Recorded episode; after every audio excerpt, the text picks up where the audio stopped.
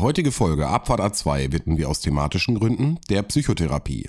Laut der Bundespsychotherapeutenkammer waren im Jahr 2015 fast zwei Millionen Menschen in Deutschland in ambulanter Psychotherapie. Wissenschaftler aus Deutschland schätzen, dass insgesamt gut ein Viertel der deutschen Bevölkerung einmal im Leben von einer psychischen Störung betroffen ist. Aber nicht jeder Leidende sucht sofort Hilfe. Laut einer Studie mit 4000 Personen von Stiftung Warentest aus dem Jahr 2011 entschieden sich knapp zwei Drittel der Befragten erst für eine Psychotherapie, nachdem ihre seelischen Probleme schon mindestens ein Jahr Bestand hatten. Im Internet gibt es eine Vielzahl von Anlaufstellen, die anonym mit dir ins Gespräch gehen und Erstgespräche sind dabei in der Regel gratis. Sobald du das Gefühl hast, dass deine Sorgen deinen Alltag bestimmen und du dadurch anhaltende Einschränkungen wie beispielsweise Schlaflosigkeit, Konzentrationsschwierigkeiten, Motivationsverlust oder Übellaunigkeit erfährst, kann eine Psychotherapie helfen. Psychotherapien können depressive Symptome lindern und das Risiko für Rückfälle senken. In diesem Sinne, don't panic. Und jetzt viel Vergnügen mit einer neuen Folge Abfahrt A2. Drei Typen, drei Meinungen, eine Mission. Abfahrt A2. Eine seichte Unterhaltungssendung für die ganze Familie ab 16 Jahren. Lehnen Sie sich zurück, machen Sie sich bequem und schließen Sie die Augen.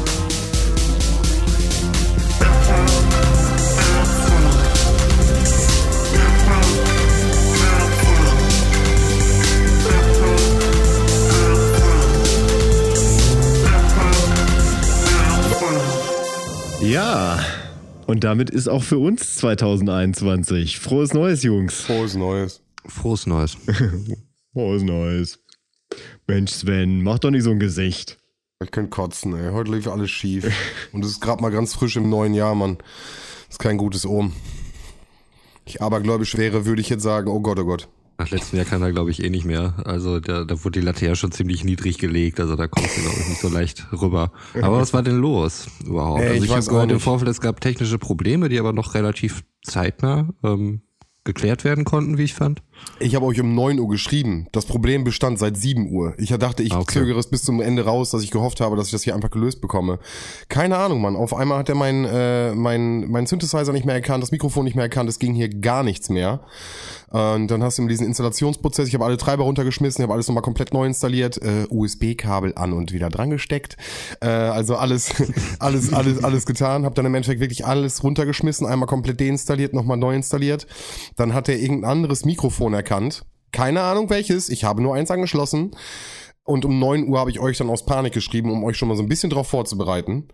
Und äh, habe in der Zeit mir äh, Abendbrot gemacht, hatte mir ein paar Brötchen reingeschmissen und dachte mir, ach komm, äh, gleich noch duschen schön, fertig machen für den Podcast. Hab mir Sachen aus dem Schrank genommen und dann ist mir meine äh, meine Wäschestange im Schrank abgebrochen. Das heißt, ich sitze, Okay. ich sitze in meinem Kleiderschrank zwischen den ganzen Sachen, die unten liegen. Im Backofen sind Bra Brötchen drinne und in meinem PC funktioniert nicht. Und das war 9 Uhr. So und dann habe ich gedacht, ey, jetzt ist hier, ich, ich war, ich war, ich konnte und ich konnte nicht duschen, also weil ich ja zu tun hatte. Nee, ich war, ich war richtig, war richtig gefrustet eben schon. Deswegen, das äh, tut mir leid, wenn ihr das eben ein bisschen abgekriegt habt, aber es hat mich eben total genervt, gerade wenn man solche Sachen hat, die dann einfach nicht funktionieren. Nee, ist okay, dafür sind wir doch auch hier. Ja, Verstehe es auch. Trotzdem finde ich es ein bisschen respektlos, dass du dich jetzt hier so ungeduscht vor uns hier ans Mikro setzt. Und Ja. ähm, okay, aber das zeigt nur, was du von uns und den Hörerinnen so hältst. Also, hey, so kann's losgehen. ich fühle mich nicht wohl, aber ich will jetzt auch nicht herumstecken. Wie geht's denn euch? Was denn bei euch? Wie seid ihr denn so reingekommen ins neue Jahr? Ja, bei mir alles gut, alles, alles so wie, wie immer. Ne? Ich äh, feiere diese Art Silvester ja schon, muss ich sagen, seit mittlerweile zehn Jahren oder so. Ähm, also halt zu Hause, vorher mit einer Partie Monopoly, nach der immer irgendjemand total sauer ist und äh, ja, hab ein bisschen, bisschen Gin getrunken, war länger als bis eins wach.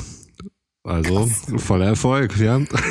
ich hab's richtig krachen lassen. Wer war denn der Traurige beim Monopoly dieses Jahr? Äh, mein älterer Sohn. Allerdings äh, kurz vor, vor äh, Jahreswechsel haben wir dann irgendwann abgebrochen und äh, ich hatte irgendwie eine Ereigniskarte gezogen und bin dann aufs äh, Elektrizitätswerk gekommen und ähm, da war es dann so, dass die Miete da so hoch war wie das Zehnfache der, der Würfelzahl, die man hatte. Und ich hatte eine Elf. Und äh, das wären jetzt eigentlich nur irgendwie 1100 gewesen. Ich hatte mich allerdings um eine Null verrechnet um die Zeit und war dann bei 11.000, habe schon mein ganzes komplettes Hab und Gut verkauft und war eigentlich pleite, bis äh, mein älterer Sohn, der bis dahin nämlich der absolute Verlierer dieses Abends war und es auch äh, richtig hat raushängen lassen, äh, der hat mich dann irgendwann, als ich alles verkauft hatte, hat gesagt, du hast eine Null zu viel gerechnet. Das stimmt so nicht, was du da ausgerechnet hattest. Und dann war das Spiel Ey, vorbei. das passiert doch den Besten. Ja, ich meine, gut, dass ich äh, in meinem Job nichts mit Zahlen oder so irgendwie zu tun habe. Von daher alles gut. Nee, es ist mir doch auch passiert, als, als du da die, äh, die Rechnung aufgestellt hast, wie viel gemischte Sackboxen verkauft wurden. Ach so, stimmt, mal. stimmt, genau. Ja. Naja, das war mein Silvester. Ich habe tatsächlich relativ entspannt Silvester gefeiert, äh, so im, im kleinen Kreis mit, mit ein paar netten Menschen. Und ich, ich habe tatsächlich äh, mal wieder das Phänomen gehabt, dass ich am 1.1. sowas wie einen Kater hatte. Was aufgrund des vergangenen Jahres, weil es ja irgendwie auch nicht so viele Möglichkeiten gab, also für mich zumindest, äh, wo, ich, wo ich es angemessen fand, zu trinken, beziehungsweise viel zu trinken, habe ich das lang nicht mehr erlebt und äh, ich, äh, ich habe mich gefragt, warum ich das vermisst habe, aber ah nee, irgendwie war es dann doch schön, mal so einen Tag durchzuhängen. Wofür hat man den Urlaub? Es geht ja nicht um den Kater, es geht um die, um die, äh, um das Erlebnis davor. Also der Kater ist, ist ja nur annehmbar, wenn das Ereignis davor auch phänomenal war. Wenn das, wenn das, wenn es so ein, so ein langweiliges, äh, unzufriedenes Ver äh, Veranstaltungsdings war, dann ist der Kater natürlich auch immer fies. Weil ein Kater da auch einem viel verleiden kann. Und man sich dann, wenn man so richtig leidet, noch denkt, oh, was ist das jetzt alles wert? Und dann äh, geht man das im Kopf da vielleicht nochmal durch und ist sowieso dann irgendwie äh, in seiner Selbstwahrnehmung jetzt nicht unbedingt ähm, ja, auf dem, auf dem Ego-Film oder sowas, äh, sondern fühlt sich einfach wie ein kleines Häufchen Elend und denkt, was hat man da schon wieder für eine Scheiße erzählt. Weiß nicht, ob das sowas äh, im Nachhinein zumindest für den Moment einen Abend entwerten kann. Aber ich meine, wenn der irgendwann mal weg ist, verflogen, dann äh, legt sich die Stimmung auch wieder. Es ist halt ein Auf und Ab. Und Pro äh, Profi-Tipp, Profi-Tipp, gleicher Tag nochmal losgehen, um wieder das Beste aus dem Abend zu machen. ich denke, Götz wird das hier unterschreiben. Dein Tipp.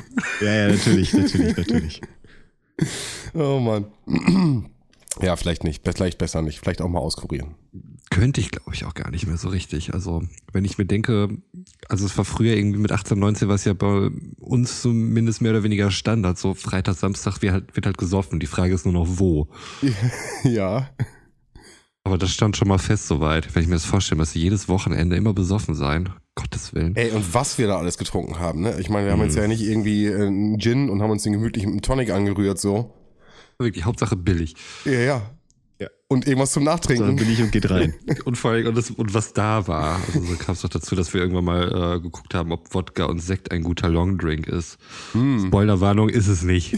Ist es überhaupt nicht. Also einfach zusammengekippt, oder was? Ja, wir hatten nichts mehr um Wodka zu mischen, nur außer einer Flasche Sekt und ähm, haben dann geguckt, ob das möglicherweise bekömmlicher wäre als Wodka pur. Weil es halt auch so ein 4, 5 Euro Wodka war, der halt immer so ein bisschen leicht nach, nach äh, Spiritus schmeckt und riecht. Ich bin mit den Russen aufgewachsen, da gab's sowas nicht mit Mischen nicht. Da wurden, äh, da wurde eine Flasche Wodka und ein Tetrapack Eistee rundherum gereicht und dann. Ich äh, wollte gerade sagen, da wurde dann immer mit, äh, mit Eistee nach, mit dem Ja, wurde äh, nachgetrunken, Aldi Eistee oder? 1,5 Liter dann nachgetrunken. ne? So, und wer nicht mehr konnte, ist, äh, das war ja mal diese, die, die typische Russenhocke, du hockst dann irgendwie irgendwo nur irgendwo rum und der erste, Konntest der du die richtig, ohne Gelenkschmerzen zu Ja, kriegen? nee, nee, habe ich äh, früh, früh, früh geübt. Ich kann die. Ich Ja. kann mit, mit der Sohle aufsitzen. Das ist kein Problem.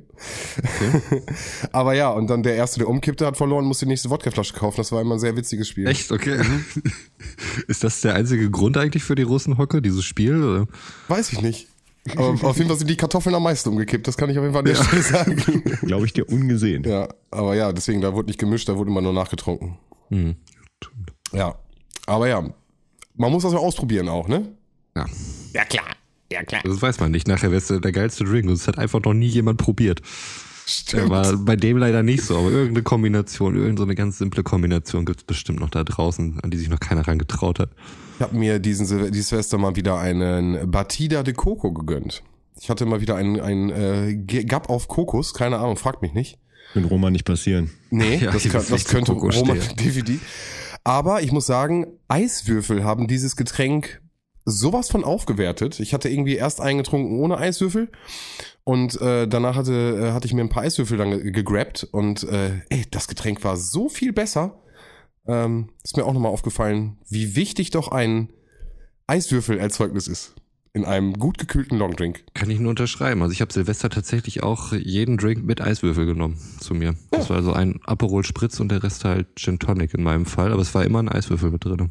Ich finde, das hat doch was Festliches dann. Aber jetzt mal als Ginfluencer, vielleicht äh, etablieren wir uns da ja auch ein bisschen auf dem Gin- Gin-Markt. Äh, kannst ich du da, glaube nicht, da gibt's jetzt hast schon du da irgendwelche. Empfehlungen? Was trinkst du dafür ein? Da gibt's noch Millionen. Also ich habe, ja, ähm, deswegen kann ich auch einfach nur das nennen, was ich äh, bisher so hatte. Ähm, also da ist wirklich meine, meine Gin-Expertise noch geringer als meine, meine Wein-Knowledge. Ich habe angefangen, Gin zu trinken, oder beziehungsweise das erste Mal hat mir ein Kunde ähm, aus, aus Dankbarkeit ähm, eine Flasche Siegfried Gin aus Bonn geschenkt, ähm, der extrem geil war, den ich äh, nach wie vor gerne trinken würde. Aber das war halt der erste Gin, den ich getrunken hatte. Da kostet irgendwie ein halber Liter, keine Ahnung, 30 Euro oder sowas. Ähm, also ist echt ein empfehlenswertes Zeug. Ähm, danach hatte ich dann irgendwie einen, ich glaube, er heißt Tankerei oder Tankerary, ich weiß es nicht genau. Ich habe irgendwann mal einen Hendrix statt einen Tankerary bestellt, weil ich nicht wusste, wie ausgesprochen wird und ich wollte mich nicht blamieren. Deswegen habe ich dann so mir den Hendrix bestellt. Die Karte Und, getippt. äh, Hier, den hätte ich gern. Der hat wahnsinnig äh, hohen äh, Alkoholgehalt, äh, fand ich aber auch ganz geil. Und ähm, jetzt Silvester hatte ich irgendwie einen Henderson, der kostet irgendwie 12, 13 Euro oder sowas und war auch ganz cool. Also wahrscheinlich wird es ein billiger für mich auch tun. Ich bin da echt nicht so der Connoisseur und könnte das jetzt irgendwie rausschmecken. Anfangs dachte ich auch, der, der schmeckt ja einfach nur wie Wacholder.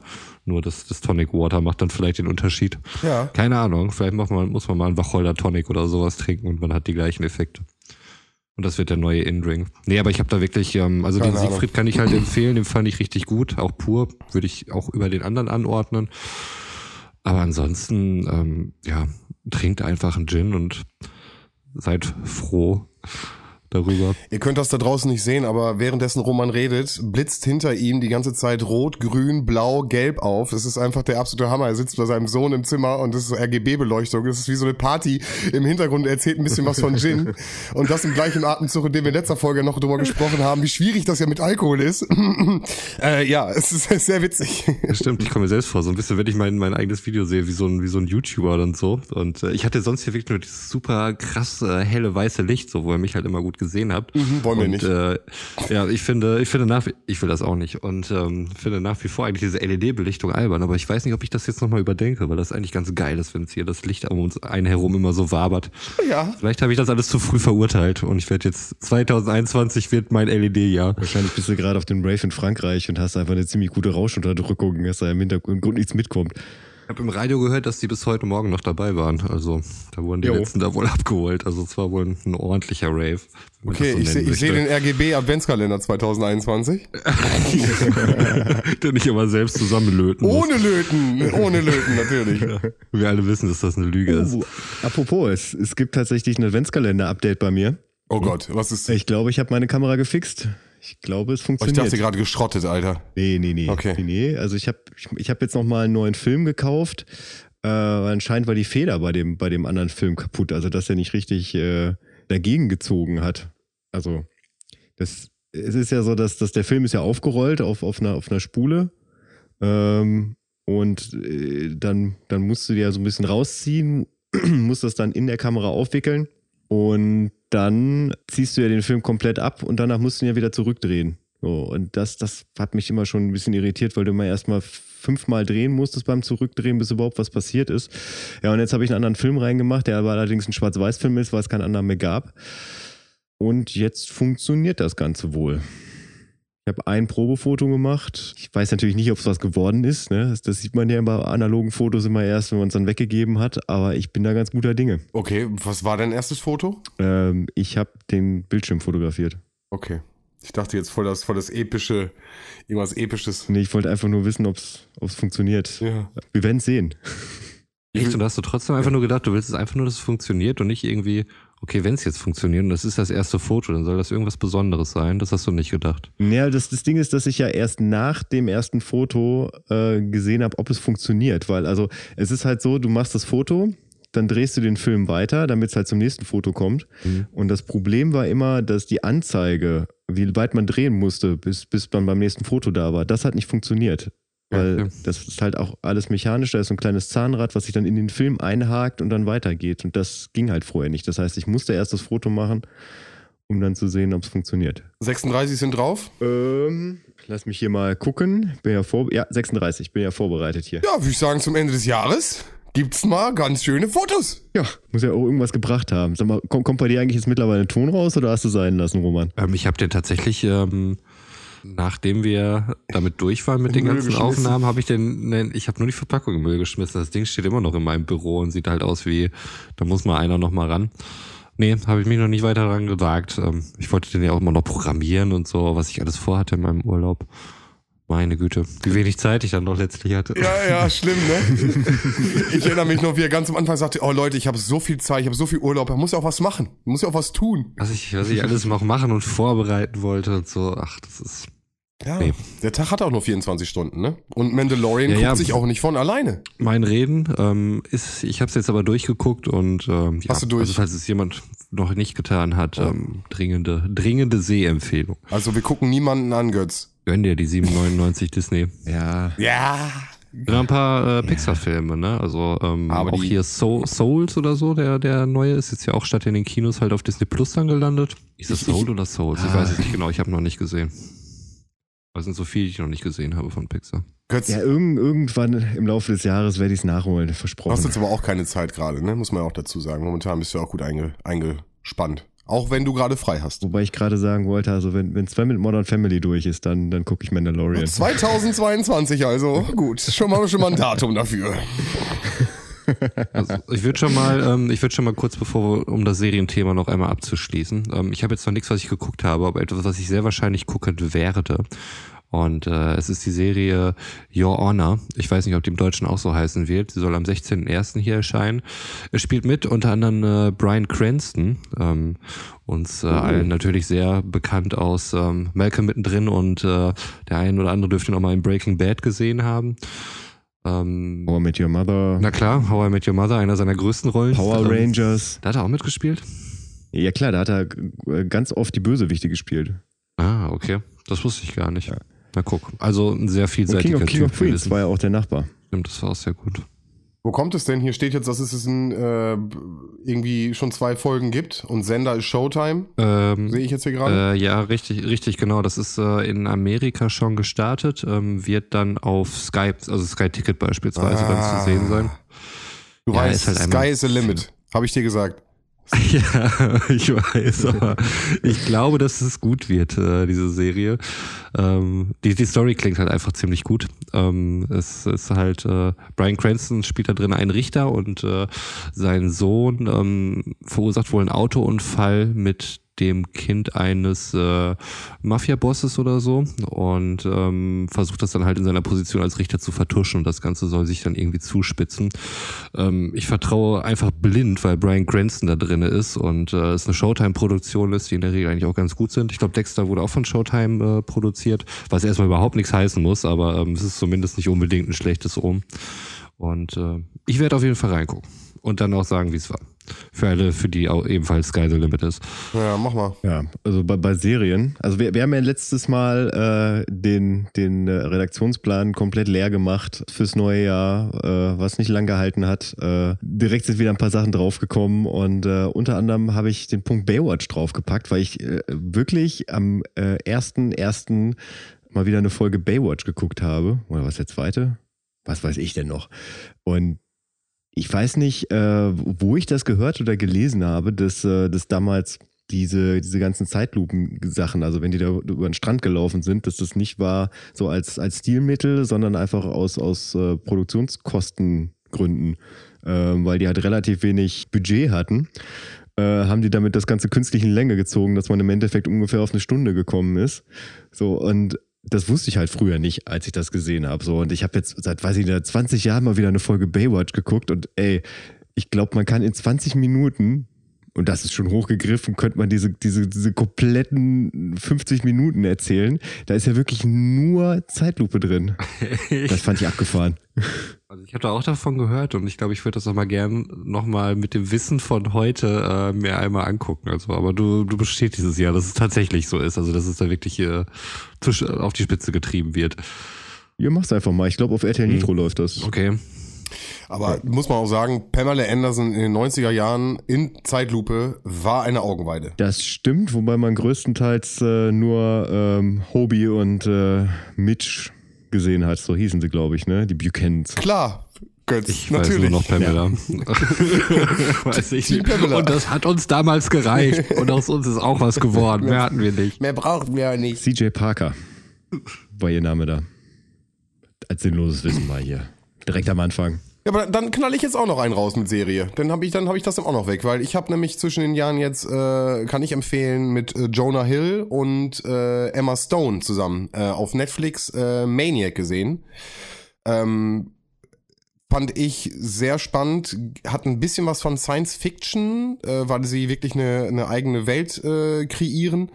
Aber ähm, es geht im Endeffekt darum, dass die beiden ein Therapiezentrum besuchen, ähm, weil sie beide irgendwie behandelt werden müssen. Und äh, ab da wird es absolut abstrus, surreal und ähm, also kann man auch gar nicht beschreiben. Ähm, ist jetzt nichts, was man wirklich so irgendwie nebenbei gucken kann. Also man sollte schon irgendwie fo stay focused bleiben. Das war vielleicht mein Problem dabei. Ah, okay.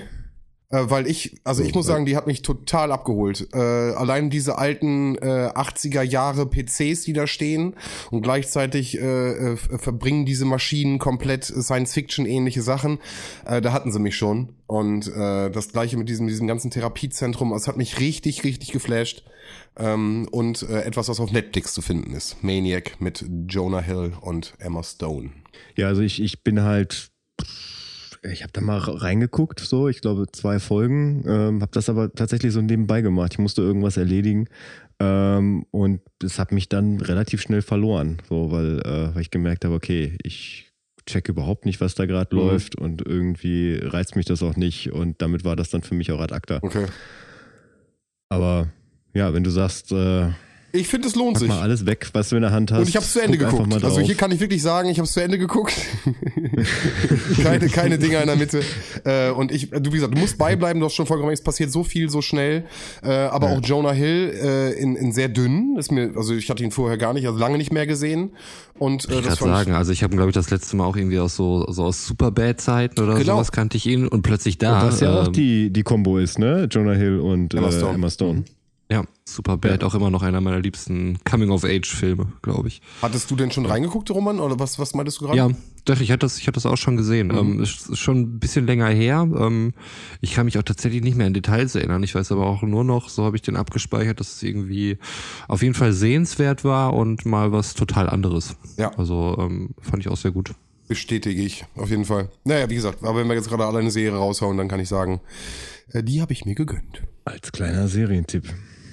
Ja, aber das ist ja tatsächlich auch äh, eine recht gute Überleitung zu dem zweiten Thema, was du auf die äh, auf unseren Redaktionsplan geschrieben hast. Ja. Von daher Ich, ich, übergebe ich dir mal das ich Wort. versuche überzuleiten. Ähm, ja, wir hatten ja letztes Mal schon äh, so ein bisschen äh, auch in Bezug auf äh, Götz berufliche Situation sind wir ein bisschen äh, über diese Therapiesituation gesprochen. Wir haben über äh, über Süchte gesprochen. Du hast im Endeffekt da dieses Suchtvideo auch vorgestellt und ähm, mir hing das eigentlich noch die ganze Zeit so nach und ich habe die ganze Zeit noch äh, so ein bisschen das Thema drüber nachgedacht und jetzt vielleicht auch mit Maniac noch mal in einem in einem anderen Zusammenhang äh, kann man auch noch mal drauf schauen. Ähm, Therapie ist das ist das Thema, was ich noch drauf geschrieben habe. Und vielleicht auch ist es ein Big Fish. Wir müssen mal gucken, wie, wie, wie groß das jetzt wird oder wie viel Platz das jetzt einnimmt. Therapie in Deutschland ist, und korrigiert mich da gerne, das ist jetzt einfach, das ist das, was, was ich jetzt fühle, ist sehr verpönt. Wenn ich jetzt über den Ozean gucke, Richtung Staaten, sind jetzt vielleicht da, das, das ein anderes Beispiel. Ähm, äh, der hat, hat jeder irgendwie einen Psychologen, wenn er sich nicht wohl, äh, wohlfühlt. Mental Health wird da sehr groß geschrieben. Das heißt, irgendwie, du, du sollst dich äh, schützen, du sollst gucken, dass du dich irgendwie mental äh, ähm, äh, unterstützen lässt. Und da hat jeder irgendeinen. Und ich habe das Gefühl, und da würde ich dann mit der an die Folge vom letzten Mal so ein bisschen anschließen, ähm, dass das in Deutschland sehr, sehr verpönt ist und einfach ein ganz, ganz großes Manko ist, wenn du hier äh, dir therapeutische Hilfe holst. Und da würde ich, da würde ich mit euch gerne mal drüber sprechen, wie ihr das seht. Ja, da direkt zwei Dinge zu. Also zum einen das, äh, das Thema oder das Beispiel aus den USA, was du angesprochen hast, da würde ich eher sagen, dass Therapie etwas ist, was eher ein Privileg ist, was, was eher der, der gehobenen Mittelschicht bis, bis zur Oberschicht halt äh, vorbehalten ist, ähm, weil die ja nun mal auch ein anderes Gesundheitssystem haben als wir. Das heißt, dass äh, das Therapie halt aus eigener Tasche bezahlt mhm. werden muss. Ähm, was heißt, dass Therapie etwas ist, was man sich dann auch leisten kann. Mhm. Ne? Und ähm, das ist ja hier nicht so. Also hier hat ja tatsächlich jeder die Möglichkeit, eine Therapie zu machen, äh, zumindest erstmal auf dem Papier, so in, in der Realität, je nachdem, äh, in welcher Region man lebt und äh, was so das Störungsbild ist, muss man teilweise, was hatte ich denn nachgelesen, äh, im Schnitt so 12 bis 15 Wochen warten auf, auf ein Erstgespräch. Ja? So drei also, bis vier Monate knapp ein halbes Jahr, kann ja. man sagen. Also ich habe, ich kann aus eigener Erfahrung sagen, ähm, dass es jetzt hier in der Region meistens nicht ganz so lange dauert, aber das ist ja auch nur Mittelwert, ne? Aber dass das äh, diese 12 bis 15 okay, Wochen. Okay. Aber das heißt ja im Umkehrschluss, dass es, äh, dass es Regionen gibt, ähm, wo man halt noch länger wirklich warten muss. Also ich würde jetzt mal so sagen, so nach acht bis zehn Wochen gibt es da schon die Möglichkeit, dass man, dass man ein Erstgespräch hat. Aber das ist halt auch ein wirklich langer mhm. Zeitraum. Ne? Also du musst ja dabei bedenken, jetzt, jetzt stell dir mal vor, du, äh, du brichst dir einen Arm und das heißt, äh, ja, klar, das muss natürlich medizinisch behandelt werden, aber einen Termin haben sie halt erst in zwölf Wochen. Das würdest du auch schon unter, äh, Entschuldigung, das würdest du schon unter Therapie sehen? Hm? Wenn mein Arm gebrochen ist, er muss wieder geheilt werden, therapeutische Maßnahmen? Götz, Götz ging es dann einfach nur erstmal um, äh, wie wenn du ein akutes so, okay, Problem hast okay, und äh, du musst so lange warten. Okay, Entschuldigung. Weil das kann ja genauso also, wohl ein psychisches mhm, sein. Ne? Mhm, mhm. Also wenn man jetzt mal, äh, wenn man jetzt mal rein von der Wortherkunft her geht, das ist auf jeden Fall, also Therapie ist aus dem Altgriechischen abgeleitet und kommt, glaube ich, von heilen. Und ähm, ist eigentlich hier gleichgesetzt mit dem Wort behandeln. Das ist einfach nur das hochtrabende Wort. Das heißt, äh, selbst wenn du zum Hausarzt gehst und, okay, äh, ja. und der dir Aspirin verschreibt, Klar. dann, therapeutische dann das, Maßnahmen. Dann ist das eine, mhm. dann ist das eine Therapie. Die meinte ich aber nicht, ne? Also ich meine natürlich jetzt nicht. Ja, ja, das, okay. das, ähm, aber in, wichtig, was du sagst, der Vergleich mit Amerika hinkt. Bin ich, bin ich vollkommen bei mhm. dir, das kann ich, kann ich nachvollziehen. Äh, wusste ich natürlich äh, auch, dass sie ein anderes Gesundheitssystem haben, aber äh, das hört man immer so schnell, ne? Immer diesen ganz schnell, diesen Amerika mhm. äh, amerikanischen Vergleich, äh, da darf jeder hin. Nehmen wir weg. Aber wie ist es in Deutschland? Und ich meine jetzt nicht der behandelnde Arzt und ich meine jetzt nicht die, die, die, äh, äh ich habe eine ne, ne, ne Behandlung, sondern ich meine wirklich Therapie. Ich meine wirklich yeah. dann so Suchttherapie oder solche Sachen. Ähm, ja, also beziehungsweise meistens geht es ja darum, also gerade im ambulanten Bereich, dass man sich halt einen Psychotherapeuten mhm. sucht. Mhm. Ähm, und ich glaube, da würde ich sagen, äh, dass nicht die Therapie an sich verpönt ist in Deutschland, sondern das Störungsbild, was damit zusammenhängt. Ähm, weil jetzt gerade, ähm, also Depression ist ja nun mal, würde ich mal sagen, äh, was, was das angeht, das weit verbreitetste Phänomen das ist für viele halt nicht greifbar, ne? weil es ist halt, wie ich das gerade angesprochen habe, es ist halt kein Armbruch. Ne? Also es ist, es ist nichts, was man sehen kann. Ähm, nein, Armbruch kann man jetzt vielleicht auch nicht sehen, schlechtes Beispiel, aber ne, es, ist, es ist einfach nichts, was man nicht greifen kann, wenn man damit nichts zu tun hat. So. Und äh, viele Menschen haben auch, glaube ich, keine Vorstellung, was, was, was damit gemeint ist. Ne? Also das, äh, ich meine, psychische Erkrankungen sind ja nun mal im Prinzip Dinge, die im, die im Kopf passieren. So, ähm, und für viele sind das halt eingebildete Dinge, Dinge, in die man sich reinsteigert. Und ich glaube, das ist ein Problem, was, was halt da, äh, was da viele missverstehen. So, dass es nicht etwas ist, was, äh, was die Person sich jetzt gerade selber ausgesucht hat äh, und sich dann auch vielleicht ähm, hm, ja, so ein bisschen darauf zurückzieht und, und ein bisschen wehleidig ist äh, und sich vielleicht äh, aus, aus irgendwelchen Verantwortung ziehen möchte, sei es nun Arbeit, äh, Familie oder was auch immer, sondern dass es, dass es etwas ist, was eine Krankheit ist und was auch behandelt werden muss. Ähm, und ich glaube, das ist wirklich etwas, ähm, was oft in Deutschland verpönt ist, dass man dann sagt, der stellt sich doch nur an. Habe ich auch den Eindruck, also dass es äh, halt als, als, als Charakterschwäche oder sowas wahrgenommen wird, ne? Wie halt so ein Laster, was einfach nur daran liegt, weil äh, die, die betroffene Person halt ähm, ja zu, zu schwach ist. Also als, als wenn es halt ein einfach nur eine komplett eigene Verfehlung ist, ähm, mit der man mit ein bisschen Disziplin einfach gegen ankommen würde oder um sich einfach mal ein bisschen zusammenzureißen. Und das wären dann irgendwie Lösungsstrategien, um sowas dann zu bewältigen. Also das äh, ist auch der Eindruck, den ich hier äh, häufiger habe, wenn es darum geht, dass irgendjemand eine, eine Psychotherapie oder sonst irgendwas nimmt, dann, dass er halt irgendwie kaputt im Kopf ist oder sonst irgendwie sowas. Ne? Also dass da einem gleich irgendwie sehr viel äh, Negatives entgegenschlägt, also gegenüber der Person, die da einfach hilfesuchend ist. Und ähm, das finde ich halt auch einfach äh, schlimm und schrecklich, weil ähm, ich, ich sehe es natürlich so wie du, Götz. Ähm, also dass ähm, das einfach halt auch äh, wie eine wie eine Krankheit ist. Also wie eben wie wie du schon sagtest, wenn ich mir einen Knöchel gebrochen habe, dann dann versuche ich mich nicht zusammenzureißen, sondern suche irgendwie einen Orthopäden auf und hoffe, dass jetzt da irgendwie was gipsen kann oder sonst irgendwas und suche mhm. mir dann halt äh, professionelle Hilfe. Mhm. Ähm, Zwei Punkte waren das jetzt bei, bei dir, Roman, finde ich. Äh, einmal der Punkt, dass äh, du würdest bestätigen, genauso wie Götz gerade sagt, dass das Krankheitsbild im Vordergrund steht. Das heißt also nicht grundlegend, ich bin in Therapie, wird verpönt, sondern das Krankheitsbild. Das hatte Götz gerade reingebracht. Das finde ich einen spannenden Punkt. Den würdest mhm. du bestätigen? Äh, ja, also ich, ich empfinde es jetzt nicht so, ähm, so. So klingt das so ein bisschen, das ist so wie, ähm, ich gehe irgendwie zur Massage oder mache irgendwie sonst was. Mhm. Also etwas, was jetzt halt nicht zwingend notwendig wäre, was man sich halt äh, eine, eine Art Luxus, ähm, den man sich halt so leistet. Mhm. Ähm, also nicht, nicht als, als Alltagshelfer. Also es ist nicht so, wie du dann vielleicht irgendwie regelmäßig deinen Hausarzt oder sowas aufsuchen würdest, sondern wirklich einen Spezialisten, den du dann irgendwie konsultierst, äh, wenn du auch ein spezifisches Problem hast. Ob das jetzt halt der Orthopäde ist oder dann eben der, der Psychotherapeut. Ja, das, also wie gesagt, tue ich mich schwer mit. Tue ich mich wirklich schwer mit. Ähm, ich bin, bin also prinzipiell bei euch. Das sind Schäden, die man nicht sieht. Da würde ich, würde ich Götz auf jeden Fall zustimmen. Ähm, man sagt, wie gesagt, Mental Health, das ist alles äh, psychische Sachen, äh, die man nicht sehen kann ich meine, gebrochenen Arm läufst du rum, hast einen gegipsten Arm oder ne, hast irgendwelche äußerlichen, ähm, markanten Sachen.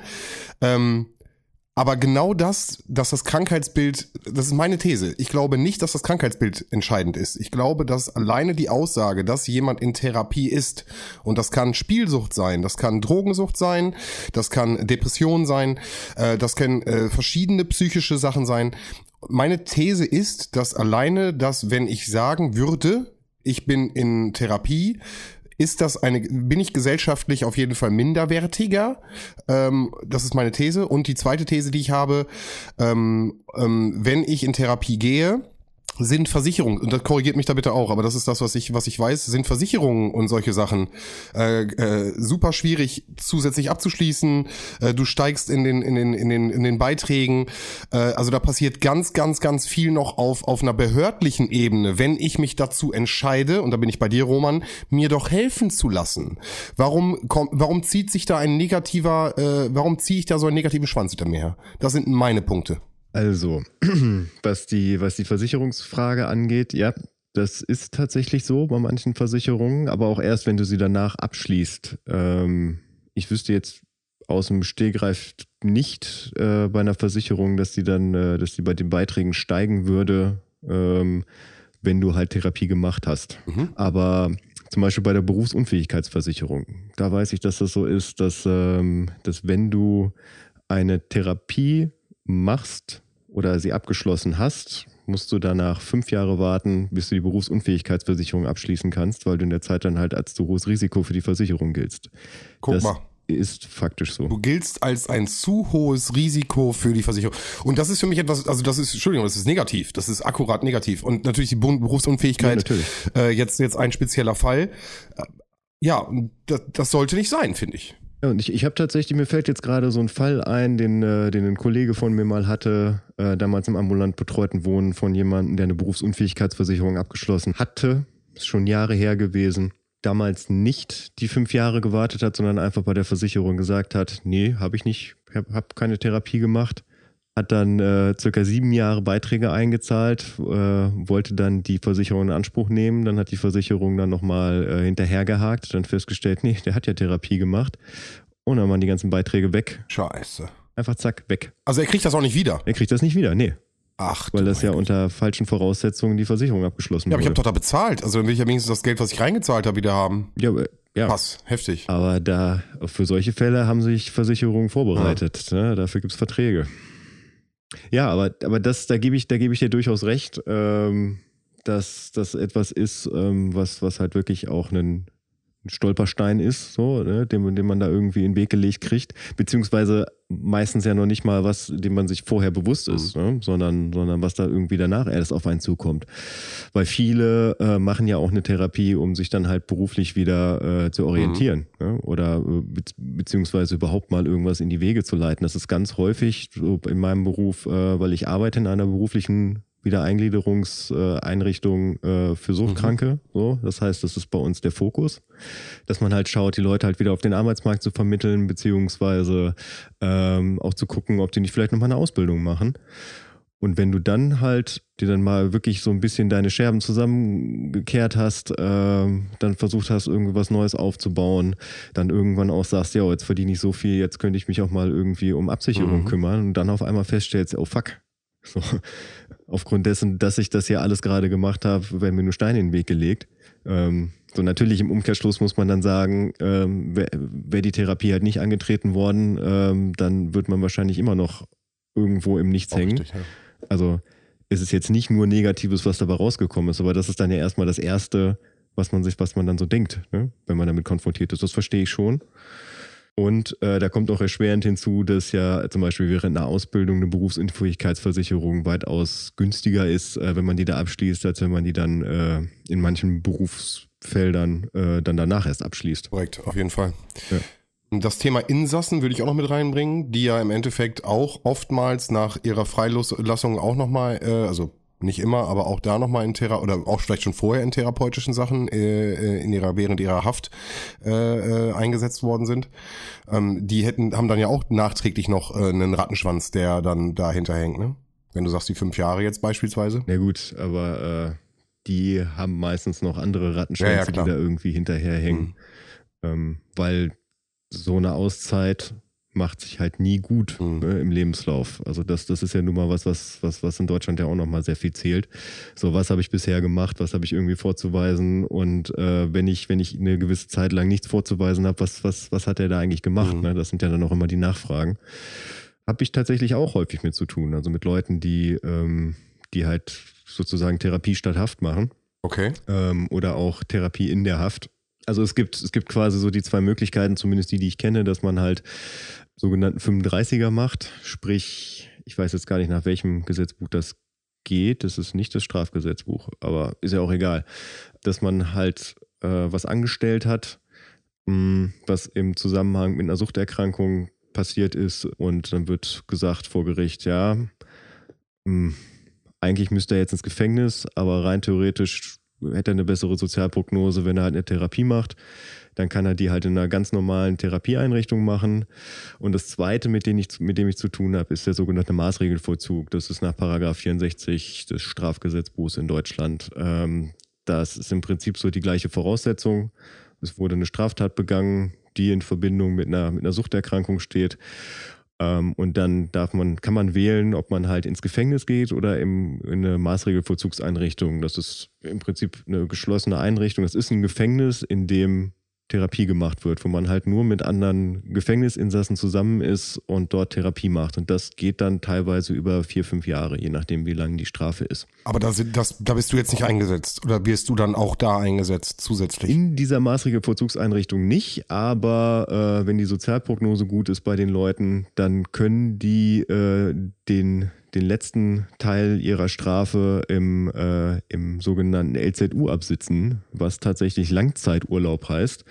Das heißt, dass man halt nicht mehr in der Maßregelvorzugseinrichtung selber ist, sondern dass man zum Beispiel in eine Adaptionseinrichtung kommt, äh, halt sowas, wo ich arbeite. Oder man kann auch ein, ein, ein LZU zu Hause machen. Also das heißt, dass man im Prinzip unter, unter Beobachtung man muss regelmäßig Kontakt halt mit der Maßregelvollzugseinrichtung aufnehmen. Man muss regelmäßig Urinproben abgeben. Äh, man muss immer verfügbar sein aber man kann schon mal wieder langsam versuchen, sich halt, äh, sich halt wieder einzugliedern. Mhm. Also dass man nicht irgendwie, dass es auf einmal heißt, so, jetzt ist hier die Maßregel vorbei, äh, da ist die Tür, geh mal raus und guck mal, wie wie es läuft. Mhm. Ähm, das ist auch nicht deren Aufgabe. Deren Aufgabe ist halt zum einen halt Therapie zu machen, aber zum anderen auch dafür zu sorgen, ähm, dass man danach wieder in mehr oder weniger geregelten Bahnen äh, wieder sozial eingegliedert wird. Und das, das ist etwas, was wir bei uns in der Einrichtung halt auch machen. Ein spannendes Thema, ey, wirklich. Hm, also wirklich krass. Gerade was dieses, dieses Resozialisieren, äh, äh, Arbeiten mit Behörden, gefangener Alltag, äh, der Alltag draußen, das ist auch nochmal ein kompletter Unterschied. Mhm. Okay. Mhm, ja, ich, ich überlege gerade, was ich daraus nehme. Schwierig. Ja, also du, du würdest mir prinzipiell ja zustimmen, mit dem Rattenschwanz, der sich da hinterherziehen kann. So. Ähm, dann das Argument mit, äh, dass jeder die Möglichkeit hat, in Deutschland eine Therapie zu machen, ist ja eher was, was, was, was ich befürworte. Ähm, dass es in Amerika etwas ist, was prestigeträchtig ist und nur mit Geld zu beziehen ist, unterstütze ich auch, kann ich auch nachvollziehen. Naja, also natürlich äh, kannst du in kannst du in Deutschland mit Geld auch äh, Privilegien erreichen. Ne? Mhm. Also, dass du dann halt nicht deine, deine zwölf Wochen darauf warten musst. Das ist jetzt bezogen auf die kassenärztliche Leistung. Auch über private Einrichtungen kann ich da bestimmt auch einiges machen. Also, da gibt es da bestimmt auch nochmal irgendwie eine hochadäquate bezahlbare Variante, die äh, mir garantiert, in drei Wochen bin ich äh, wieder auf dem Damm. Und im Gegensatz zu einer staatlichen Einrichtung, die vielleicht nicht die finanziellen Möglichkeiten hat von bestimmten Therapiemaßnahmen, das stelle ich mir jetzt einfach so vor. Naja, also in drei Wochen auf dem Damm. Ich, ich sage jetzt mal einfach realistisch, aber äh, dass, dass du halt relativ früh damit anfangen kannst, ja, das schon. Und dass das wieder durch Geld geregelt werden kann, sowas kann ich mir vorstellen.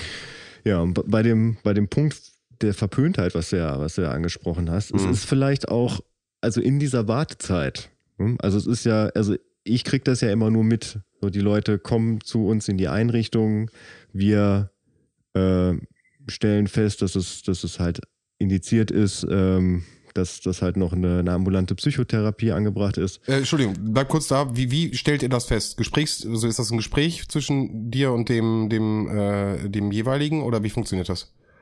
Nee, also wir sind ja ein sogenanntes interdisziplinäres Team. So, das heißt, äh, dass da halt auch, äh, dass da auch ein Arzt mit, äh, mit rumwurstelt, halt Therapeuten, Sozialarbeiter und halt in den Gesprächen mit den, mit den Patienten ähm, ergibt sich das halt, beziehungsweise ganz oft ähm, kommen die Leute halt auch auf uns zu und sagen so, ich habe, ich habe noch das und das Problem, was ich gerne halt irgendwie psychotherapeutisch noch, noch angehen würde. Aber wie soll ich das machen? Ja, und dass mhm. man dann halt gemeinsam guckt. Und die haben bei uns dann halt auch diese drei Monate, weil, weil das die normale Bewilligungszeit ist, die es halt bei uns gibt. Das heißt, äh, wir können das halt schon relativ früh einstielen, sodass die Wartezeit halt überbrückt ist sie in der Zeit ja auch noch therapeutisch betreut werden. Aber man muss sich mal vorstellen, jemand, der halt ähm, so aus seinem Alltag heraus feststellt, ich habe ein Problem, dem werde ich alleine nicht mehr her. So, ich möchte jetzt gerne ärztliche Hilfe haben der dann zum Hausarzt geht, was ja auch nochmal ein sehr großer Schritt ist, ne? sich zu offenbaren. Also auch wenn es der Hausarzt ist, ne? jemand, den man schon sehr lange kennt und wo man Vertrauen zu hat äh, und wo man halt auch weiß, okay, das, das, das erfährt jetzt kein anderer, das wird nicht nach draußen getragen, ist es ja trotzdem diese Hürde, loszugehen und sich einzugestehen, ähm, dass man halt krank ist, beziehungsweise dass man eine, eine Schwäche hat, ne? so wie, wie Roman das ja gerade auch benannt hat, so wie es viele sehen und wie es vielleicht auch viele Betroffene selber sehen, dass man sich das am Anfang gar nicht eingestehen möchte. Und dann wirklich drei Monate warten muss, bis halt eine Behandlung losgeht.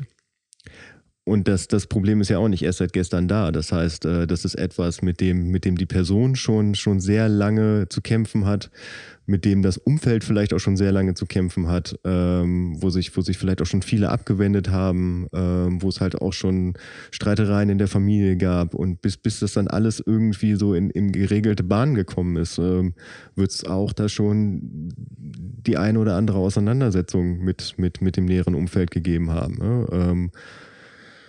Also ich kann, ich kann mir vorstellen, dass es halt, dass es halt nicht einfach ist, äh, mit jemandem halt wirklich zusammenzuleben als, als Lebenspartner oder als Lebenspartnerin, ähm, die eine mittelgradige depressive Episode hat. Mhm. Oh, ähm, das ist ja auch, das ist ja auch was, das muss man ja auch aushalten können als Partner. Und dann auch noch über diesen langen Zeitraum. Also wenn ich mir vorstelle, meine, meine Partnerin ist endlich so weit, dass sie halt zum, zum Arzt geht und sich Hilfe holt und dann wiederkommt und sagt, so, wir müssen jetzt noch drei Monate warten. So, überleg mal, was das mit einem macht. Also gerade mit jemandem, der nicht in dem Bereich ist, der nicht damit umgehen kann. Mhm. Der jetzt gehofft hat, okay, jetzt wird alles gut. Und ich glaube halt, das trägt auch viel zu diesem Bild bei. Aber nichtsdestotrotz würdest du ja jedem raten, vielleicht jetzt auch mal so ein kleines Zusammen-Callback, dass es, dass es immer der richtige Weg ist, nach vorne zu gehen und sich diesen Problemen zu stellen. Weil es sowieso noch lange dauert, bis man da überhaupt eine Hilfe bekommt. So interpretiere ich das. Also das heißt, den, den Weg zum Hausarzt, auch wenn man das sich vielleicht erstmal über den Schatten springen muss, dass das der richtige Weg ist, um überhaupt eine Hilfe zu bekommen. Na klar, also hm. weil also selbst wenn selbst wenn man drei Monate warten muss, also wenn man die drei Monate wartet, ohne zum Hausarzt zu gehen, dann wartet man ein halbes Jahr, weil da muss man danach drei Monate warten. Hm. Und im Prinzip ändert sich ja auch nichts. So, außer natürlich, dass man sich, dass man sich geöffnet hat.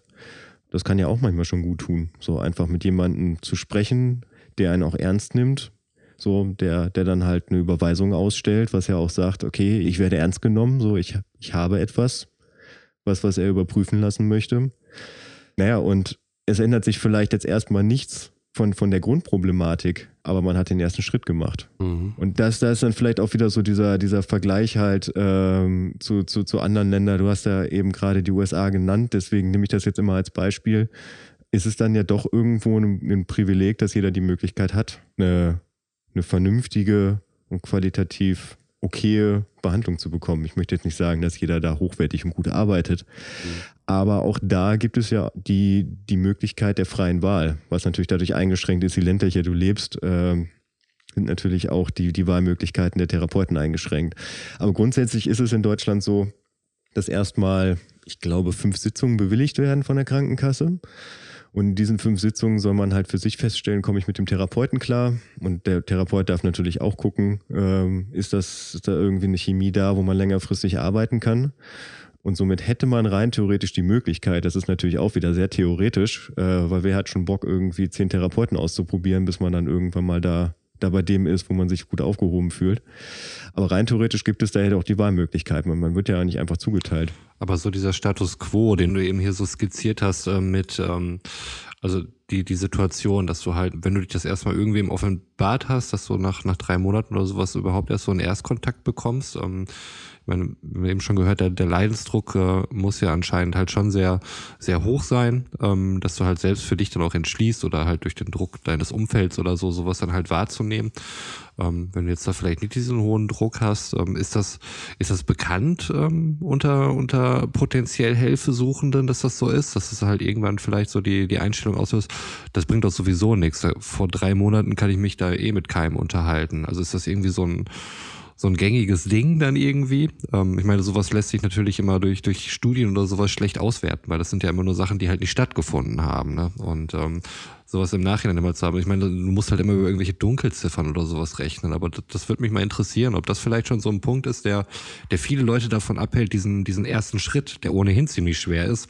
Aber dass das irgendwie als Rechtfertigung zu nutzen, das bringt ja sowieso nichts, weil in drei Monaten kann ich frühestens mit irgendwem mal darüber sprechen oder so. Ähm, ob das irgendwas ist. Ja, das wird es mit Sicherheit geben. Ähm, aber wenn der, also ich sag mal so, also wenn der Leidensdruck so hoch ist, ähm, dass man, dass man zumindest mal drüber nachdenkt, äh, zum Arzt zu gehen. Na, wobei, nee, das möchte ich anders formulieren. Also wenn der Leidensdruck so hoch ist, dass man, dass man auch wirklich gewillt ist, zum Hausarzt zu gehen, so, dann ist der Leidensdruck auch so hoch, dass du was tust. Das ist ja die Sache. Also wie gesagt, das äh, lässt sich halt schlecht, äh, schlecht empirisch herausfinden. Ne? Ja, und auch nicht skalieren. Wie ne? viele, wie, nee, wie viele Wege zum Hausarzt wurden eben nicht gemacht aufgrund dieser Situation. Ja, also ich, gut, aber da, da kann ich jetzt ja auch nicht nee, viel nee, sagen. Ne? Nein, vielleicht gibt's da halt da trotzdem irgendwie, keine Ahnung, irgendwelche Interviews oder qualitativer Natur. Das äh, lässt sich halt sicherlich schwierig mit quantitativen Methoden dann irgendwie in einer ordentlichen Stückzahl äh, Menge dann irgendwie auswerten. Ähm, nein, das ist halt schwierig. Ich weiß nur, ob es halt ein bekanntes Phänomen möglicherweise ist. Ne? Ähm, das, das hätte mich einfach nur interessiert.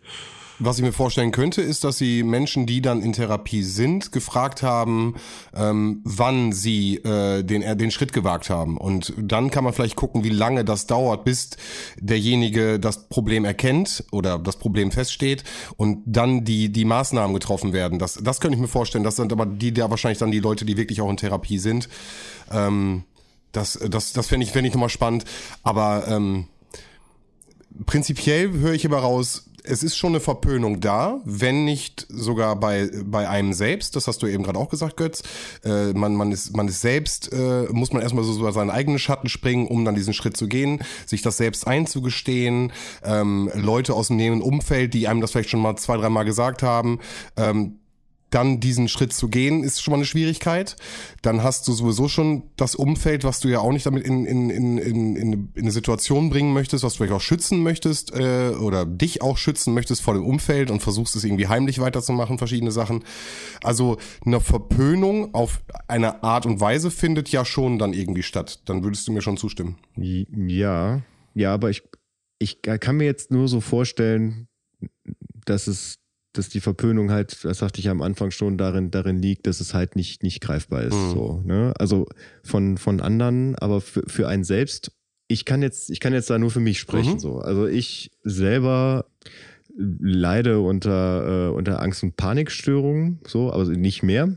Aber das kann halt auch immer wieder kommen. So, das, äh, das, das war so vor zehn Jahren relativ akut. So, da hatte ich relativ viel um die Ohren, wo sich mein Körper dann mal irgendwann gewehrt hat. Und da muss ich sagen, das hat sehr lange gedauert, boah, bestimmt ein halbes Jahr, bis ich das für mich wirklich akzeptiert habe und nicht, dass ich was Körperliches habe. Das, mhm. äh, also gerade, gerade wenn man halt, wenn man halt Panikattacken gekriegt hat, so, das, das hat sich bei mir so manifestiert, dass es anfing, in meinen Fingern zu kribbeln, so, das, das war so ein, was war so ein Einschlafgefühl einfach.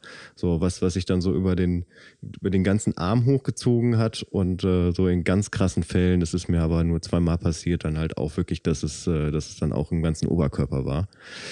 Und ich dachte halt immer, dass es irgendwas Körperliches, so, weswegen ich halt zum Arzt gegangen bin, äh, einmal sogar äh, einen Krankenwagen gerufen habe, äh, weil ich dachte, so jetzt, äh, jetzt, jetzt ist vorbei, so, jetzt sterbe ich, so, weil, äh, weil das halt was ist, was ich noch nie gefühlt habe, so, und äh, weil es halt nicht greifbar war.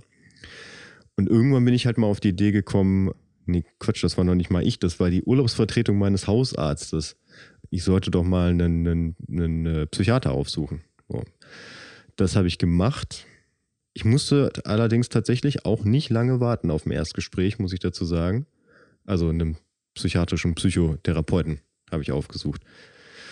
Ähm, das hat nur zwei Wochen gedauert und der hat sich angehört, was ich, was ich so zu sagen hatte. So hat sich halt meine Geschichte angehört, äh, so diese ganzen Symptome, die ich da beschrieben habe. Der hat mir dann einen Heft in der Hand gedrückt, so der Firma Hexal. Das hieß Angst- und Panikstörung. Meinte, lesen Sie sich das mal durch. So. Wenn Sie danach Fragen haben, dann machen sie nochmal einen Termin, dann kommen sie nochmal vorbei. Und ich bin dann nach Hause gegangen, da habe ich noch in Bielefeld gewohnt, das war direkt um die Ecke, habe mir dieses ganze Buch an dem, ganzen, an dem Nachmittag direkt durchgelesen und habe mir dann gedacht, ja, oh, geil, das ist das, was ich habe. Und das hat mir dann geholfen. Aber es hat mir auch geholfen, dass ich halt grundsätzlich auch schon in dem Bereich gearbeitet habe. Damals noch nicht, also da kam ich gerade aus dem Studium raus, also damals noch nicht so intensiv wie heute.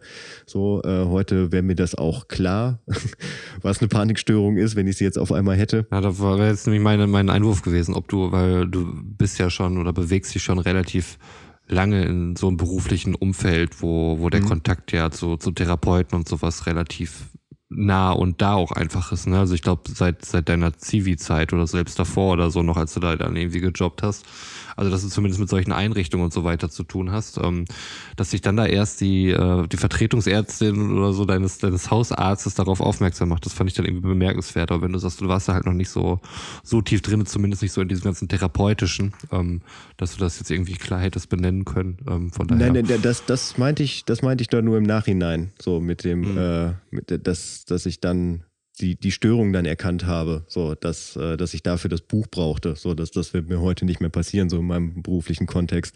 Aber diese Sache, ähm, dass, dass ich mir, äh, dass es sehr lange gedauert hat, bis ich mir eingestanden habe, dass es nichts Körperliches ist, weil mhm. du ja auch wirklich körperliche Symptome spürst, ja. ne? die, die wirklich nur quasi aus deinem Kopf rauskommen. Das, zu, das wirklich zu realisieren und für sich auch selbst zu verstehen, das, das war ein Schritt, der sehr lange gedauert hat. Das kann ich bei mir sagen. Meine Frage wäre noch, ähm, was, wie hat das Buch dir geholfen? Also was stand in dem Buch, was dir geholfen hat? Es waren im Prinzip Alltagssituationen, in denen halt Angst- und Paniksituationen dargestellt wurden. So, und da waren ein, zwei dabei, die halt genau auf mich zugestrafen, so, wo ich mir dachte, wo ich mich eins zu eins wiedergefunden habe. Ähm, und für mich war das damals tatsächlich einfach nur diese, dass mir ein Stein vom Herzen gefallen ist, dass ich, dass ich etwas in der Hand habe, was mir halt genau erklärt, was ich habe. Weil das war immer das Problem. Ne? Also ich hatte körperliche Symptome, aber keiner konnte mir erklären, was es ist. So. Es war immer alles gut, Blutwerte waren super, Zucker wurde halt auch immer gemessen, so war alles im, im, im super Bereich. Herz wurde überprüft, war alles gut. Und das hat aber schon so, ausgereicht, ähm, dass du keine Panikattacke mehr bekommst? Oder hast du dann nochmal ähm, wirklich nochmal ganz genau auf irgendwelche bestimmten Situationen geachtet? Also wie hat das aufgehört dann auf einmal? Indem ich mich dem gestellt habe tatsächlich. Also okay. äh, ich bin, bin danach tatsächlich nicht mehr zum, äh, zum Therapeuten gegangen, weil ich, weil ich das Gefühl hatte, das funktioniert auch so es war vielleicht etwas, also im, im Nachhinein, es hat funktioniert. Es war äh, der Zeit geschuldet und vielleicht etwas blauäugig.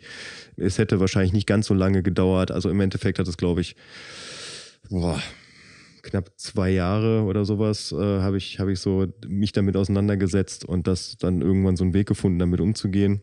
Aber, aber es hat auch funktioniert, was, glaube ich, was sagte ich ja eben schon, auch damit zusammenhängt, dass ich, äh, dass ich halt in dem Bereich arbeite und wie Roman das ja auch gesagt hat, dass ich die Möglichkeit habe, auch mit damals schon mit Fachpersonal darüber zu sprechen. Und das war etwas, was, was, was auch sehr wichtig für mich war und was mir auch geholfen hat. Ne? Also, dass, dass ich da mit, mit, mit anderen Menschen auch drüber gesprochen habe. Also jetzt nicht mit jedem, den ich irgendwie neu kennengelernt habe, aber dass es, dass es Leute gab, die ich da ins Vertrauen gezogen habe und wo ich das dann einfach mal loswerden konnte, so weil, weil Reden hilft bei sowas tatsächlich. Mhm. Äh, und vor allem auch dieses Gefühl, dass man halt dann keine Ablehnung äh, erfährt. Okay, weil äh, genau das äh, ist nämlich so ein bisschen ähm, Liebe Grüße an der Stelle, das muss ich einfach sagen, an alle meine Freunde, meine engsten Jungs, die ich äh, gerne als in Gesprächstherapien dafür benutze, meinen meinen ganzen Ballast loszuwerden und mir andere Blickwinkel zu holen. Ähm, weil genau ich glaube ich, wie du es gerade sagst, das, äh, das braucht vertraute Menschen, die an einen rantreten können, die einem auch mal den Kopf äh, wieder gerade richten können, die einem sagen, ey nee, du bist gerade komplett auf dem falschen Weg oder das, das, das sehe ich ganz anders und dann muss es auch von jemandem sein, der einem nahesteht, sonst kann ich davon auch gar nichts annehmen. Deswegen glaube ich, hätte ich immer ein Problem, mit, mit so einem Therapeuten, der irgendeine fremde Person ist und mir irgendwas erklären will. Und äh, deswegen ganz großer Shoutout an meine Jungs, äh, die mir immer wieder den äh, Kopf gerade rücken und äh, äh, die Leute, die äh, gemeint sind, wissen Bescheid. Äh, ich glaube, das ist ein ganz großes Ding und da benutze ich, glaube ich, ganz oft meine Freunde im Rahmen dieser therapeutischen Maßnahmen. Aber ich glaube, ich glaube, genau der Punkt kann auch das ganz große Plus an der Situation sein. Also du weißt, du hast halt irgendwie eine professionelle ähm, Person, die nicht mit dir irgendwie emotional irgendwie verbandelt ist und ähm, die hat halt noch das, ähm, ja, also eine Verschwiegenheitserklärung und so weiter. Du kannst ja komplett offen mit ihr sprechen und halt eben diese diesen totalen nüchternen Blick, was heißt nüchtern? Ich meine, du erzählst dir die Situation, mhm. du gibst deine Realität wieder und die Person versucht gerade in diesem Dickicht deiner eigenen Selbstwahrnehmung dann irgendwie zu gucken, ähm, was dann vielleicht die Lösung des Ganzen ist. Aber ich glaube, genau der Punkt kann auch ein ganz großes Plus sein, das mhm. du halt eben hast. Ich meine, im persönlichen Umfeld gar keine Frage. So, du, es ist auch wichtig und gut, dass du halt Leute hast, denen du vertrauen kannst, mit denen du aber gleichzeitig auf einer persönlichen Ebene halt Spaß haben kannst mhm. und ähm, von denen du aber trotzdem Sicherheit sein kannst, die, die wollen dich jetzt nicht einfach nur bestätigen, ähm, mhm. sondern du weißt ganz genau, von den Leuten kannst du irgendwie auch äh, mal ein klares Wort oder ein klares Kontra erwarten, wenn sie es halt mhm. eben so sehen. Und sie würden es auch dementsprechend begründen und dir halt nicht ein Bullshit erzählen. Und das nicht, um dich irgendwie zu verletzen oder so, sondern um mit dir ehrlich umzugehen und dich irgendwie weiterzubringen. Und äh, mhm. du das dann ja letztlich auch so schätzt, ne? Also auch diese Kritik. Auch wenn das halt nicht immer nett ist und das auch manchmal wehtun kann.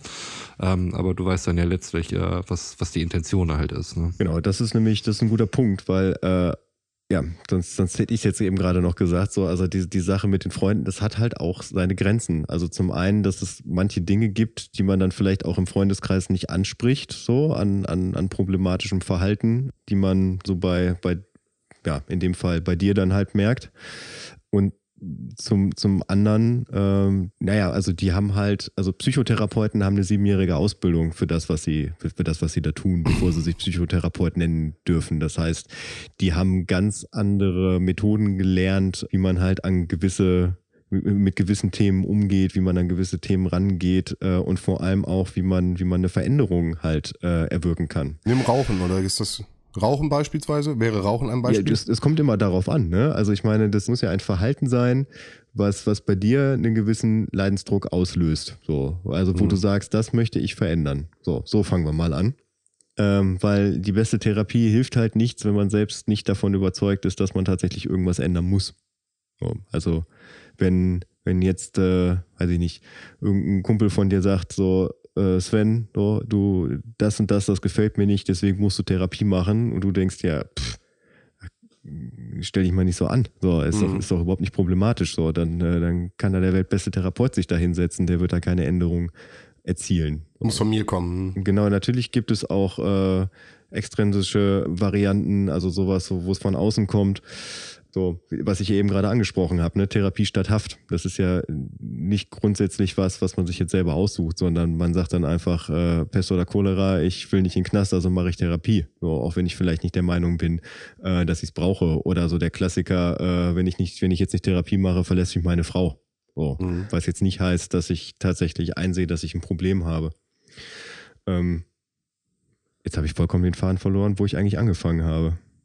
Du wolltest Roman bestärken in dem, was er gesagt hat, dass äh, eine dritte Person auch mal einen, einen Mehrwert hat. Ach ja, genau. Es, es geht ja, ja prinzipiell nicht nur darum, ähm, sagen wir mal, man, man nimmt jetzt mal irgendwie eine, eine, eine Paniksituation oder eine, eine Angstsituation. Ne? Klassiker irgendwie äh, Platzangst. Ein Verhalten, was einen dann in seiner, in seinem Alltag halt einstrengt, so, weil man halt auf, auf weiten Plätzen halt Angst hat und man möchte vielleicht mal wieder gerne irgendwie auf den Marktplatz gehen oder was auch immer, dann hilft es halt nicht, sich von den, sich von den Freunden sagen zu lassen, komm, du schaffst das schon, du schaffst das schon, du schaffst das schon, sondern äh, da ist dann halt ein Therapeut auch jemand, der das, der das äh, im Vorfeld mit einem plant, der das professionell plant, der da, der da genaue Methoden hat, wie man das am besten angeht, der halt auch genau weiß, wann man wie sich da äh, verhalten soll in der Situation, also natürlich geht man mit dem Therapeuten in solchem Fall dann auch mal zusammen so in die, in die Exposition. So, ne? Also dass man, dass man halt mal äh, gemeinsam Kaffee trinken geht oder sowas äh, und sich dann auf einmal verabschiedet. So. Mhm. Einfach geht, aber im Vorfeld das auch das bespricht. Also man steht nicht einfach auf und geht. Halt so, solche Dinge, ähm, die man vielleicht nicht mit Leuten macht, die man irgendwie so, so in seinem engsten Umfeld hat. Und du sagtest ja auch gerade mit einer wildfremden Person sprechen. Also wir sprechen bei einer ambulanten Psychotherapie von etwas, was sich über Jahre hinziehen kann, im nicht gerade seltenen Fall. Also ich arbeite halt im stationären Bereich, ne? Also da, da sind es dann halt eher so die, die, äh, die paar Monate, die man dann hat. Aber ähm, eine ambulante Psychotherapie hat jetzt, solange das äh, weiterhin noch begründet werden kann, warum halt die, die Behandlung weiterlaufen soll, das muss natürlich regelmäßig neu beantragt werden bei der Krankenkasse und die müssen natürlich auch zustimmen, aber das kann schon über einen sehr langen Zeitraum halt sein. Und in diesem Zeitraum lernt man sich dann halt auch kennen. Mhm. Weil das ja auch wirklich so ein, so ein Verhältnis ist, dass du einfach eine, eine Vertrauen zu der Person halt mhm. aufgebaut hast. Und, äh, und auch ein, es ist ein es ist auch ein sehr einseitiges Gespräch. Ne? Also es geht ja, es geht ja nur um deine Probleme tatsächlich. Mhm. Also es ist kein Quid pro quo, ich erzähle dir meine Probleme, dafür höre ich mir irgendwann deine an, mhm. sondern es ist einfach ein Ort, wo gerade nur ich und äh, das zählt, was mir so im Kopf rumgeht. Genau, was die Professionalität angeht, bin ich komplett bei dir und stimme dir auch 100 Millionen prozentig zu. Äh, die Leute sind ausgebildet, die haben da äh, nochmal einen ganz anderen Blick drauf, auch das, was Roman sagt, äh, mit jemand, der mir nicht vertraut ist, äh, der mich nicht mag und äh, nicht mit mir Sympathien teilt, mir trotzdem vielleicht sagt, irgendwie bestimmte Sachen äh, hinrichtet. Ähm, nichtsdestotrotz bin ich sehr dankbar, äh, die Möglichkeit zu haben, mit einer Vielzahl von verschiedenen Jungs und Mädchen zu schneiden schnacken, äh, die äh, ähm, auch da mir halt offene Möglichkeiten geben, was ich schon in einer Art Gesprächstherapie-Ansatz sehen würde. Natürlich nicht professionell, ne, absolut gar nicht. Ähm, aber ähm, ich muss sagen, ich, ne, ich muss sagen, mir hilft es immer, ähm, auch da ein ehrliches Feedback und äh, da gibt es genug Leute, die da keine kein Blatt vom Mund nehmen und äh, mir auch ganz klar sagen, dass ich, dass ich gerade ganz viel missgebaut habe. Ähm, das ist gut, das ist gut und das schätze ich sehr und äh, das kann natürlich keine Professionalität äh, in, in der Therapie äh, ersetzen. Absolut nicht. Ja, weil also in der Therapie geht es ja auch nicht nur darum, was habe ich für Mist gebaut, sondern genau. äh, wie kann ich es dann zum Beispiel auch anstellen, dass ich äh, in so einer Situation das nächste Mal keinen Mist baue. Ja? Siehst du, und dann nutze ich nämlich auch diesen Podcast dafür. So, nämlich, um, um meine ganzen Sachen hier äh, zu beschnacken, die ich irgendwie im Kopf habe. Und das macht ihr nämlich mhm. auch. So, jetzt habe ich euch. Wir sind nur hier, um dich zu analysieren, Sven, und dir zu helfen. So, Folge 48. Sammelt euch in diesem Tagebuch, ey. Ja, jetzt ist es raus. Äh, dieser Podcast, der wurde quasi nur von Roman und mir ins Leben gerufen, weil das Teil meiner, meiner Ausbildung ist. Äh, Roman ist hier als stiller Beobachter. Oh, yeah. Und es geht nur um dich. Ich, ich mag es im Mittelpunkt zu stehen, ist überhaupt kein Problem. es wird spannend. War ein Riesenzufall, dass Sven und ich uns von früher kennen. Also es hat echt irgendwie alles gepasst dann. Du hast du nicht irgendeinen psychisch labilen noch in einem Freundeskreis? Ja, du, da ist ein Sven, ey, den können wir mal fragen, ob der nicht noch Bock hat. Ja, geil. Zack, da ist er, hallo. Nein, echt, ich finde ich finde es ein, ich find's ein mega spannendes Thema und ich finde es mhm. äh, super geil, äh, Götz dich dabei zu haben, weil äh, du natürlich nochmal auf eine ganz andere Professionalität da drauf blicken kannst. Ja. Und ähm, vielen, vielen Dank äh, für dieses Gespräch. Es war wirklich mir ein Anliegen, deswegen habe ich es draufgeschrieben und es ist in den letzten Tagen mir ähm, so ein bisschen durch die durch den Kopf geschwirrt. Und da ich mich schon bei allen bedankt habe, äh, die ich kenne und die mir nahestehen, äh, werde ich mich jetzt hier nur verabschieden und äh, gebe direkt weiter an Roman. Ciao. Ja, ich danke auch für dieses, ähm, ich würde sagen, für uns äh, ungewohnt ernste Thema. Das ist für mich ein bisschen ambivalent. Ich meine, ich sitze hier in meiner LED-Show, fühle mich total wohl und gucke hier irgendwie auf so eine Zeichnung vom Weltall, währenddessen wir uns über so ernste Sachen unterhalten. Vielleicht ist das, das einfach 2021. Wir werden sehen. Seid dabei. Bis zum nächsten Mal. Ciao. Ja, auch ich verabschiede mich von euch hier aus dem Podcast, dem für mich ersten Podcast dieses Jahr, für, für euch alle ja schon den zweiten von Abfahrt 2. Und heute gibt es tatsächlich kein sinnloses Wissen. Ich habe ja eben gerade schon äh, sehr viel irgendwie rausgehauen, ähm, sondern ich habe einen ich habe einen Plan für 2021 oder beziehungsweise ich würde gerne jemanden kennenlernen. Ähm, okay, ist das so ein Podcast? Das ist jetzt so ein Podcast. Nein, ist es nicht. Ähm, und zwar ist es, habe ich ja eben gerade schon gesagt, dass es, äh, dass es zehn Jahre her ist, so, äh, seit das erste Mal halt so äh, Panikattacken bei mir aufgekommen sind oder wo, in, wo der Zeitraum war, wo das, wo das halt vermehrt vorkam. Und meine wirklich schlimmste, die ich bisher hatte, das war auch meine zweite, glaube ich.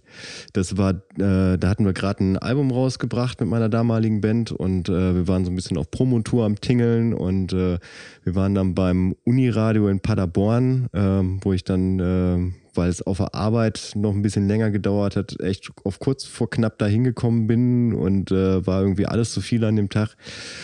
Und ähm, da habe ich dann mit den, mit den Jungs äh, im Vorraum von, von dem Radiosender warten müssen. Ihr müsst euch das vorstellen, das ist halt so ein, so ein komplett schalldichter Raum gewesen, ähm, damit halt von, von diesem ganzen Equipment, was da drin steht, also da waren Computer und, äh, und Effektgeräte und was, was auch immer äh, standen da in diesem Raum, so alles, was nicht im Aufnahmeraum stehen durfte, damit halt keine Geräuschkulisse beim Radio ist. So, und das war mega schwül. Und da, äh, da habe ich irgendwann das Gefühl gehabt, ich kann halt nicht mehr atmen und bin dann halt, bin dann rausgelaufen und bin dann äh, im Flur dann irgendwie dann so zusammengeklappt und habe halt eine Panikattacke gekriegt.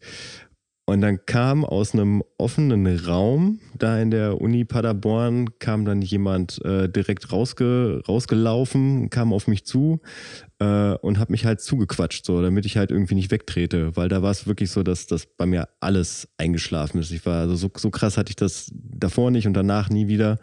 Äh, und dieser Mensch äh, ist halt ist halt direkt, äh, ohne zu wissen, was da jetzt irgendwie ist, ist halt ist halt direkt rausgesprungen, ist ist zu mir hingekommen, hat sich halt um mich gekümmert, bis dann halt der Krankenwagen gekommen ist. Und ich habe keine Ahnung, wer diese Person war. Ich weiß, dass sie dass sie männlich war und äh, am oh Gott 3. 13.07.2011 in der Uni Paderborn war. Waren drei oder vier Leute höchstens. Und so ungefähr Mitte, Ende 20 war. Es war, es war relativ Ey, spät Paderborn. abends, so, so um 18 Uhr. Das sind die Eckdaten. So männlich, Mitte 20, äh, 13.07.2011, so circa 18 Uhr in der Uni Paderborn, äh, in der Nähe des äh, Uniradiosenders. Und ich würde der Person gern Danke sagen. So, äh, was mir aber nie möglich war, weil, äh, weil die, also als der Krankenwagen dann da war, war, war die Person ziemlich schnell weg. Also von daher, äh, ich habe keine Ahnung, inwieweit die Reichweite unseres kleinen Podcasts dafür ausreicht, aber äh, falls du das hier hörst, Das äh, ist immer noch OWL, also es sollte theoretisch drin sein. Und Götz, weißt du, was, was ein richtig, äh, richtig schöne Geste ist, um, um sich für etwas zu bedanken? Ein wieder aufbereiteter Gameboy, der schon bezahlt, aber nicht abgeholt worden ist. hey, Der, der zieht sich durch 221 auf jeden Fall durch. den, den packe ich hier jetzt auf die Liste. Okay. Aber grundsätzlich würde ich, würde ich die Person gerne mal treffen. Uh, da müssen wir, glaube ich, vielleicht noch ein bisschen im Hintergrund aktiv werden, aber ähm, ich glaube, das kriegt, kriegen, kriegt man hin. Wir, kennen, wir haben noch Connections nach Paderborn. Ich glaube, da, da lässt sich was einrichten. Genau, falls ihr jemanden kennt, der, der euch äh, um den 13.07.2011 äh, rum so eine Geschichte erzählt hat oder vielleicht bist du es auch selber, abfahrt.a2 at äh, gmail.com oder auf äh, Twitter oder wo auch immer, melde dich doch mal. Ja, Ja, okay, das war mir jetzt nochmal ein innerer Reichsparteitag. Äh, von daher verabschiede ich mich jetzt und sage einen wunder, wunderbaren und tollen Abend. Ciao. tschüss. Ciao.